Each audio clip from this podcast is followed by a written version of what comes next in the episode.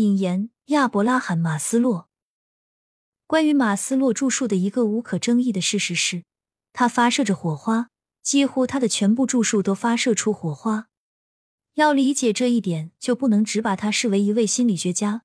我们必须首先想到他是一个人，然后才是一位勤奋攻研心理学的学者，或者宁可说，他是把他作为一个人的成长和成熟转变为一种新的关于心理学的思考方式。这是他的主要成就之一。他给予心理学一种新的概念体系。他告诉我们，在他职业生活的早期，他曾发现当时的心理学语言及他的概念结构不能作为他的研究的指导。他决心要改变或改善它。于是他开始创新。如他所说：“我提出合理的疑问，不得不创造另一种研究心理学问题的方法。”他提出的关键概念有。自我实现、高峰体验和需要的层次系统，包括的范围从缺失需要到存在需要，还有别的概念，但以上提出的或许是最重要的。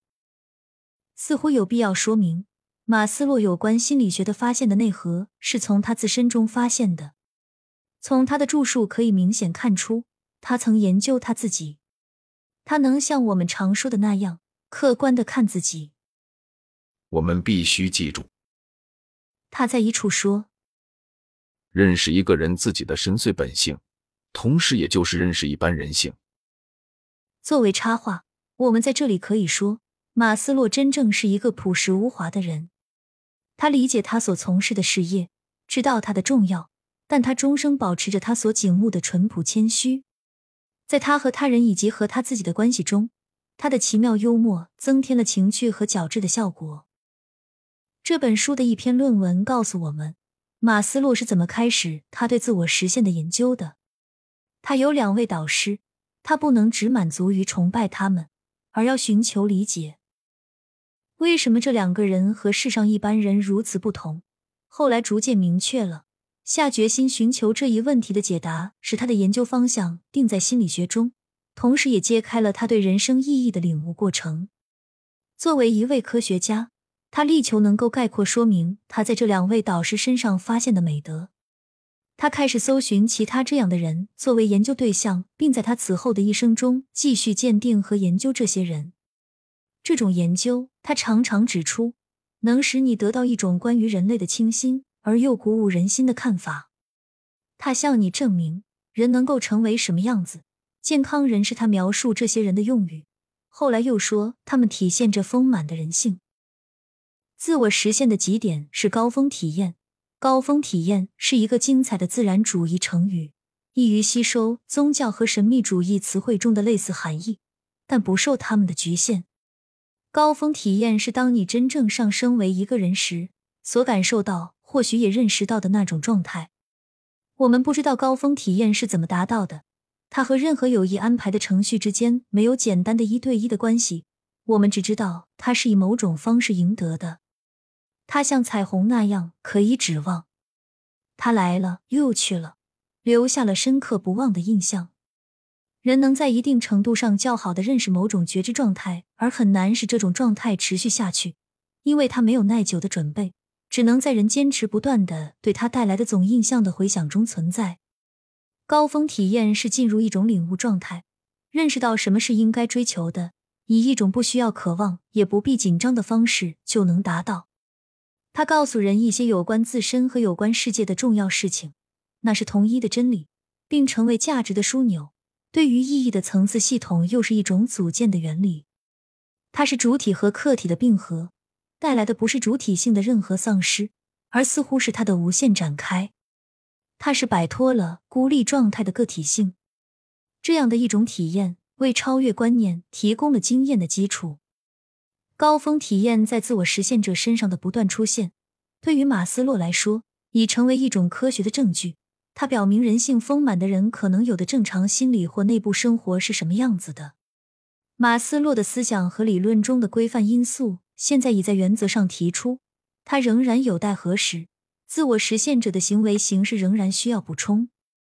他曾希望能够这样说：这就是自我实现者在大范围情境。困难和对抗中怎样行动和反应的说明，并能证明这种研究的心理学的教育意义。他的许多论文阐明了这些发现。从这项工作中，已生长出一种由丰满人性的健康、智慧和抱负的匀称美所组成的严整的心理学。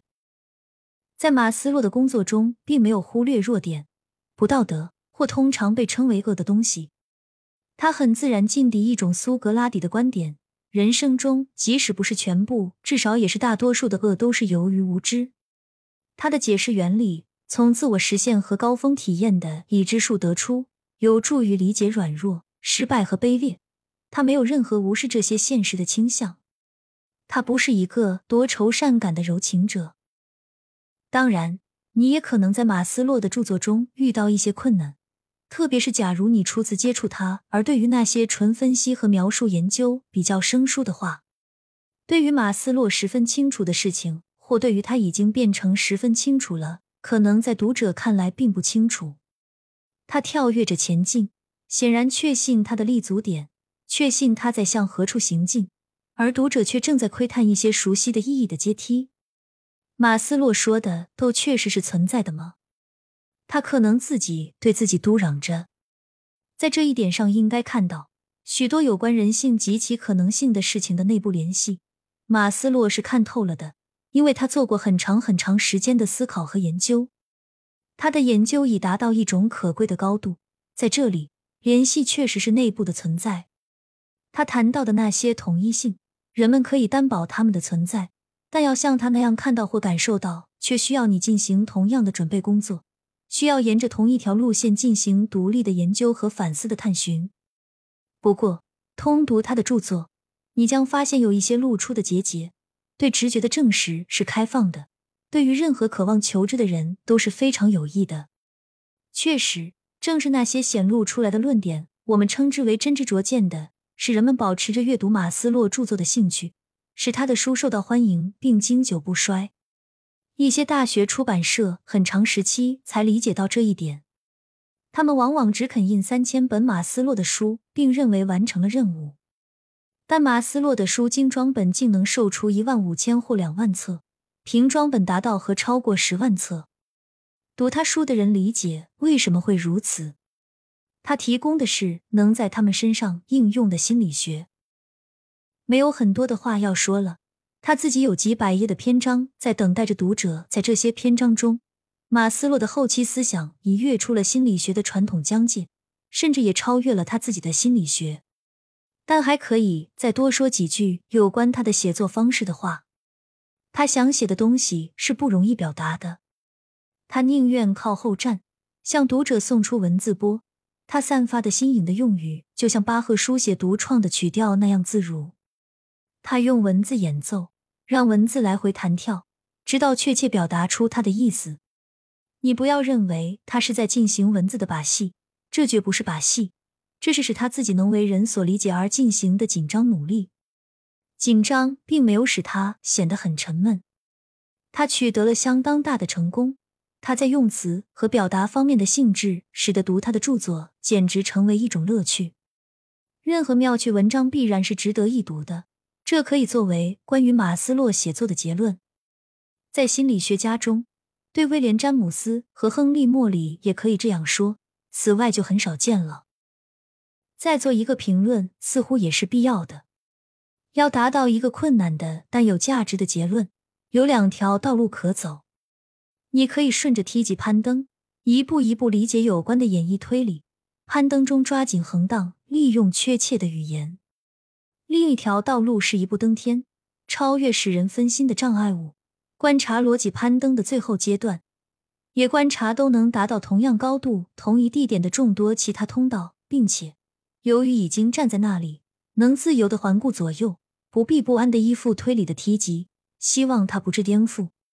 你常常会感觉到，马斯洛已经在那里了，在那里已经很长时间了，在那里已经很熟悉了。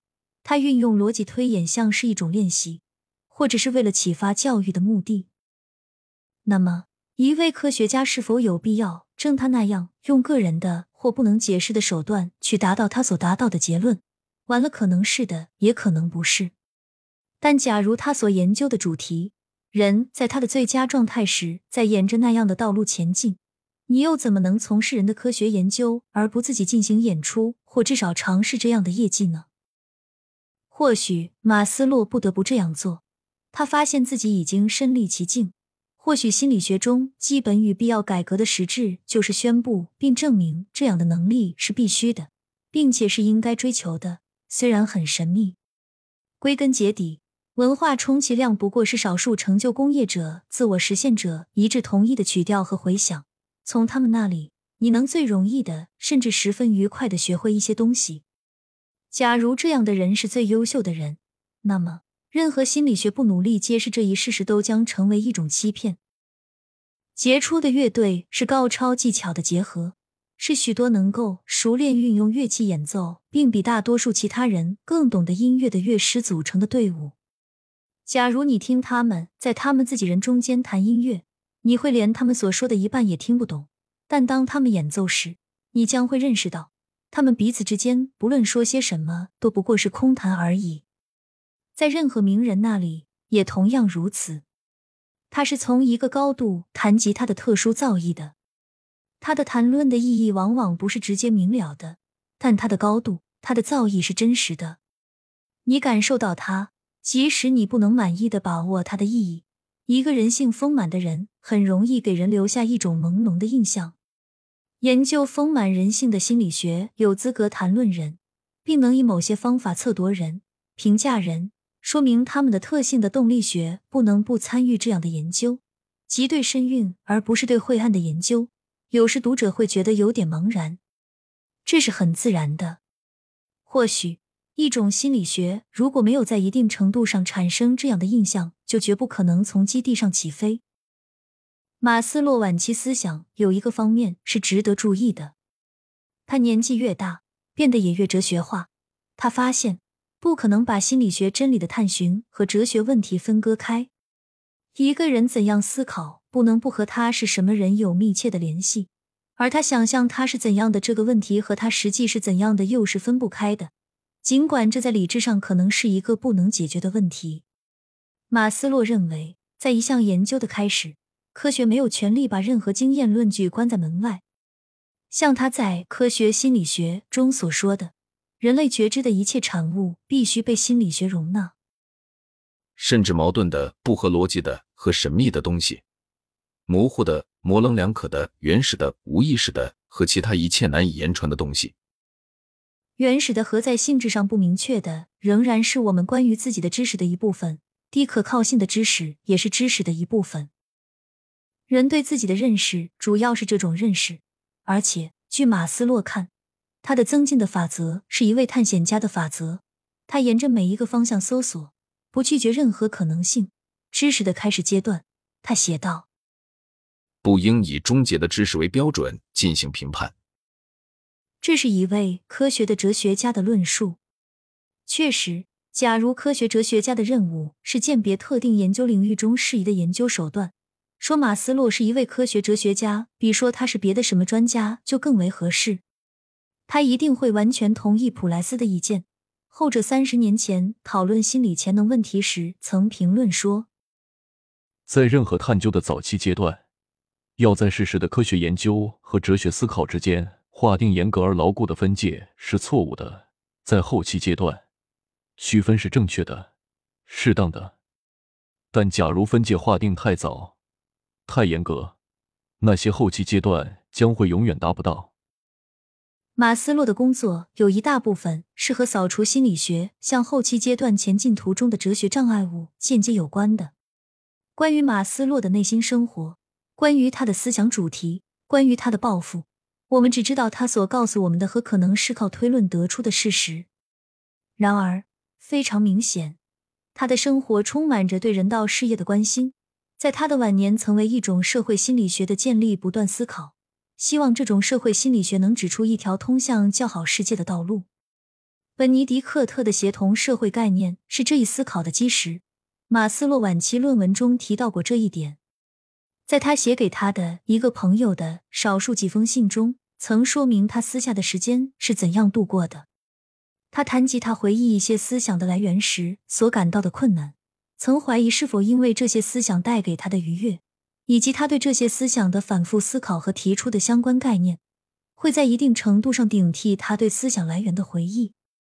大约在一九六六和一九六八年间，这封信未注明日期。他写道：“我仍常常因记忆缺失而苦恼。有一次，他简直使我十分担忧，我有了脑瘤的一些症状。但终于，我认为自己能适应了。”在我个人的世界中，我有很多时间在思索柏拉图思想的精华，同柏拉图和苏格拉底进行种种谈话，力求在某些问题上说服斯宾诺莎和伯格森，同洛克和霍布斯展开激烈的辩论。因此，在别人眼里，我仅仅是在世界上活着而已。我曾有极多的烦恼，由于我似乎是要装作很在意，并能与人交往。我甚至进行谈话，并做出理解的样子，但接着就是绝对的、全部的记忆缺失。于是我陷入家庭纠纷中。